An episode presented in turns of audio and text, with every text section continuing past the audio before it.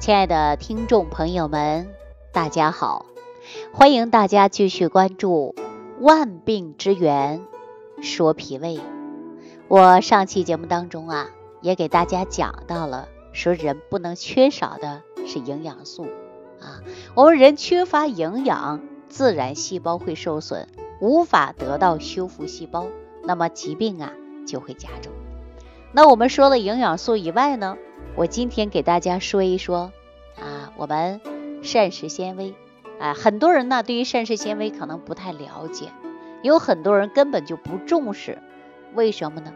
你就从膳食纤维的角度来出发啊，它既不是营养素，哈，它也不是我们被肠道能够消化和吸收的，它也产生不了能量啊。就是因为这样，很多人呢把膳食纤维啊都冷落了啊，长期被冷落。那我们说，随着医学的发展和营养学的发展呢，膳食纤维呢，我们也越来越重视起来了。虽然说膳食纤维啊，它不能被肠道的消化和吸收，但是也产生不了什么能量。所以说呢，很多人说膳食纤维是没用的，但是我告诉大家，真的很有用。为什么这么说呢？您看我们便秘，对吧？便秘的人呢，就是吃细粮吃的太多了。老百姓常说吃细粮吃的太多了，对吧？我们说粗粮当中啊，含有膳食纤维呢。它就比较多啊，所以说我们吃粗粮是不是就不容易便秘呀？那你说膳食纤维是不是很有作用啊？另外我告诉大家啊，膳食纤维呢还可以抗腹泻的啊，并且还有解毒的。那么我们吃膳食纤维啊，还能够对血液当中的胆固醇的含量有效的来降低的。所以说膳食纤维还是有用的。我们在选择食物的时候啊，大家说膳食纤维太多了不吃。这种的观点是错误的啊！一般来说呀，说不能溶于水啊。我们把食物的膳食纤维啊，可以分为是啊溶性膳食纤维和不可溶性的膳食纤维，它有两种啊啊。可溶性的膳食纤维是来自于果胶啊，比如说果胶啊啊，包括藻胶啊啊、墨鱼呀等等。它这些呢，就是能够溶于水的啊，吸收的比较慢，尤其在肠道内，这些膳食纤维和淀粉呐，包括碳水化合物啊，它会交织在一起啊，这样呢，它就能够延缓后者吸收啊，体内当中的血糖、水分呢就不会升高的太快，所以说可以起到降低餐后血糖的作用。啊，这一点呢，对糖尿病患者来讲就很重要。为什么糖尿病患者，我在给大家开食疗的时候啊，呃，多数会选择一些粗纤维的，或者是含有纤维比较多的啊这一类的食物，大家就懂了，是吧？啊，就是不可溶性的膳食纤维啊，最佳来源呢就是全谷啊粮食，比如说啊麦麸、麦片，还有糙米啊这些呢。都是含有啊膳食纤维的啊，大家呢可能以往呢对这些呀研究不多，那通过我的讲解呢，大家可能啊在饮食上啊就会多多注意了，对吧？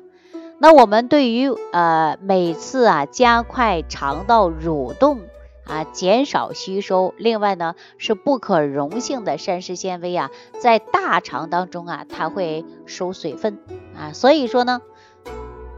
软化粪便可以起到预防便秘的作用啊，又可以预防肠癌、便秘啊、肠道息肉的疾病。所以说，大家在饮食过程中啊，建议大家适当的还吃一些啊膳食纤维的啊，这是比较好。我们过去说吃糠咽菜的年代呀，膳食纤维今天来讲啊，就是格外的突出了。呃，因为随着生活越来越好了，我们精化的食物呢也是越来越高了啊，那么我们食物当中的膳食纤维也是越来越少了，就会导致大家肥胖啊、糖尿病、血脂高啊这一类的问题就会产生了。所以说，特别爱吃肉的朋友，尤其要注重的就是膳食纤维的摄入啊。所以说我们一般来讲啊，全谷物的食品，比如说蔬菜、水果呀、豆类呀，这些都含有丰富的膳食纤维。所以以高血压症状啊、体型肥胖的、糖尿病的人群，就可以适当的吃一些豆类。新鲜蔬菜水果，富有膳食纤维的食物啊，它们可以有助于降血糖、降血脂的作用。大家记住了吗？所以说我们一定要认识食物当中的营养素。那我们再说说水吧。说喝水呢，大家都喝，但怎样喝水才是最好的呢？哎，说到这儿呢，我要告诉大家啊，呃，所有的营养素相比，那我们的水呢，真的是很重要的。水是人的生命的源泉呐，对于我们人类来讲啊，不仅仅次于氧气的重要。如果一个人不吃饭，单一的靠内部储存的营养，你可能啊活不多久啊。如果说不喝水，那你一周都撑不过去，对不对？那一个成年人的体内百分之六十到七十都是水分的，儿童体内呢占有的比例更大一些啊。所以说我们为什么经常说人是水做的呢？是不是啊？说说水对于人呢，真的很重要的，大家一定要认真喝水啊。水喝太多也不好，适当就可以了啊。人体当中的水，我们可以在每个细胞当中，对吧？那我们说细胞的结构当中啊，首先有细胞液、血浆的物质。那人体不同的器官的水分含量呢，也是有差别的。比如说有一些人眼干眼涩，对吧？有的人呢，可以说呢，眼睛啊一动就会疼痛。啊，因为看电脑多了，玩手机多了，哎，眼睛干涩。那我们补充水分呢，眼睛就不难受了，对吧？还有的人说皮肤干，这不是明显缺水吗？所以说大家在喝水上啊，也要多注意一些啊，尤其在血液当中和骨骼里边呢，它这个水分是特别重要的。有的人就不爱喝水，一天不想喝水；有的人呢，喝水喝个不停，而且导致呢，我们水湿代谢不下去，还出现水肿。所以说，我们啊，凡事不要过激啊，适当的补充微量元素就好的。喝水呢，也不用喝太多，正常喝水就可以了啊。因为水在体内是无处不在的，时时刻刻呢都是需要水的。人体一旦缺水啊，那后果真的是很严重的。啊，如果说缺水，你会感觉到口渴；缺水到一定程度，你会口干舌燥，你会皮肤干。如果说体内水湿流泻的太多了，那么就会威胁到你的健康。所以说，我们认不清楚啊，甚至出现幻觉，这都是属于缺水啊。那人体呢，缺水以后呢，会危及生命。所以说，我们每天呢要保证喝水啊。因为啊，水是我们每天必须要补充的一些啊营养物质啊。对于成年人来讲啊，一般每天通过尿液、皮肤蒸发啊，包括呼气，再加上呢粪便所产生总排水量呢，大约在两百五十毫升左右。那对于我们成年人来讲，每天就需要补充两百五十毫升左右的水啊，这是最基本的补充。所以，我们说营养素也好啊，包括呢，我们说水也好，这都是人体不可缺少的。那我相信呢，大家通过我的讲解呀，就知道了。说我们每一天呐，需要的营养素呢，最好要从食物当中啊来摄取啊。这俗话说得好，人是铁，饭是钢，一顿不吃啊，饿得慌。吃饭呢，不仅仅是拥有的这个饱腹感，更为的就是给我们身体提供营养。那大家想一想，你还在凑合吃饭吗？哈，还在糊弄吃饭吗？那你是不是对自己的身体健康不负责任呢？所以说，对于营养来讲呢，大家必须要明确啊。有人觉得食物越贵，那营养越丰富；有的人认为呢，大鱼大肉最营养。有的人要吃，这样呢就会出现了小胖墩儿、大胖子，是吧？有的人呢，一些人呢，就是花了不少的冤枉钱，但是呢，也没有给自己呀身体吃出健康来。那么，尤其是女性，把蔬菜水果当成了主食，大家有没有听过呀？说很多人说，哎呦，不行，我多吃点青菜吧，我多吃点水果吧，我就不吃饭了。听起来呀，还很好。但是呢，你长时间下去，那你不吃五谷，你的身体还真的受不了。所以说，有人担心日常生活呃补充的营养不够，那就大量补充保健品。我告诉大家，你补充的各种保健品，比如说钙呀、维生素啊啊等等，那只是自己心理安慰。哈，我告诉大家，最好的补充营养就是一日三餐的搭配，这才是最科学、最营养的啊。所以说呢，我们大家说日常生活吃饭很重要啊。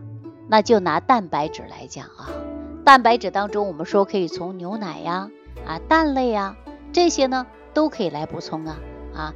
但对于补充铁来说呢，我们也可以从米面油啊这里边呢也能够补充出来呀。所以说，补充蛋白质也好，补充营养素也好，都是从生活当中的食物来摄取。那大家呀，对于我们食物的营养呢，可能了解的不多啊，不知道哪种食物还有哪种微量元素啊，这样的人呢是比较常见的。因为我给大家开食疗方的时候，很多人说老师能不能写的详细一些？我说补充蛋白质啊、矿物质啊啊，包括这个维生素啊。但是很多人就不知道哪一种蔬菜水果当中含有什么样的维生素。那在今后的节目当中呢，我都会陆陆续续的来给大家普及啊。但是我们说各种营养素的内容啊，它是不同的。比如说鸡蛋、鱼、肉、奶这些呢，都是含有丰富的蛋白。蔬菜水果当中体内的维生素是重要的来源。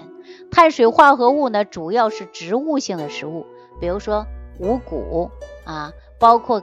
土豆啊，蜂蜜啊，脂肪的来源呢就是动物的油了啊。不同的种类食物正确的搭配，才有助于我们身体的健康。所以我们在身体搭配这一块来讲呢，大家注重一日三餐，适当的运动，根据自己的年龄不同啊，包括饮食的习惯不同，包括你身体的症状不同，那么我们选择合理搭配的营养呢，也是不一样的。啊，希望通过我这样的讲解，我希望大家不要走入误区，吃好你的一日三餐，养护好你的脾胃，因为脾胃不好，再好的营养在你的肠道不吸收。好了，万病之源说脾胃，今天给大家讲到这儿了，感谢收听，感谢参与，下期节目当中再见。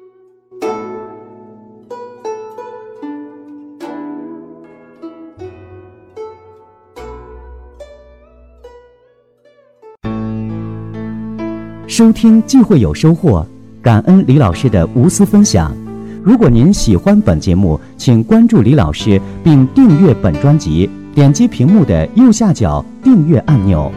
如想直接联系李老师，请点击屏幕下方的小黄条，或继续下拉页面找到主播简介，添加公众号“李老师服务中心”，就可获得李老师为您答疑解惑。听众朋友，让我们共同期待李老师明天的精彩分享。